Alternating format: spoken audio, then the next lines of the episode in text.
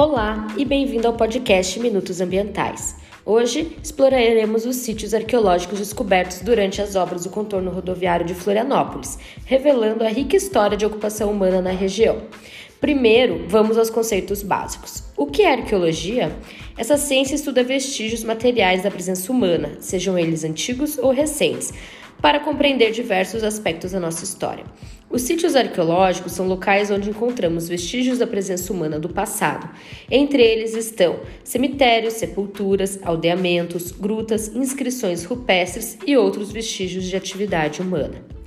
Esses sítios arqueológicos são parte do nosso patrimônio cultural brasileiro, reconhecido pela Constituição Federal de 1988 para protegê-los, a Lei nº 3.924 de 1961 define e preserva bens materiais de valor arqueológico, proibindo a venda de artefatos e a destruição de jazidas arqueológicas.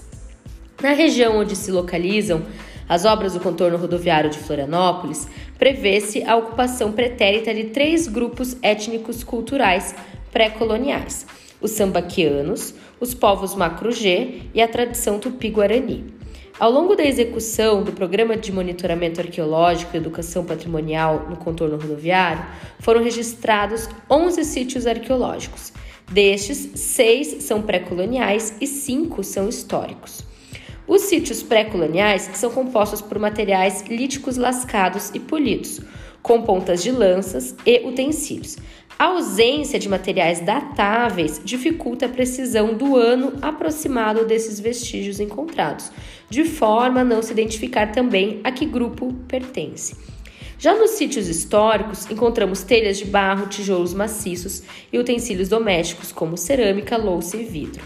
Esses vestígios nos remetem ao período colonial, com influências açorianas e de imigrantes que formaram as primeiras cidades entre os séculos 19 e 20. Com essas descobertas arqueológicas no contorno rodoviário de Florianópolis, temos a oportunidade de reconstruir nossa história local e conectar o presente ao passado remoto.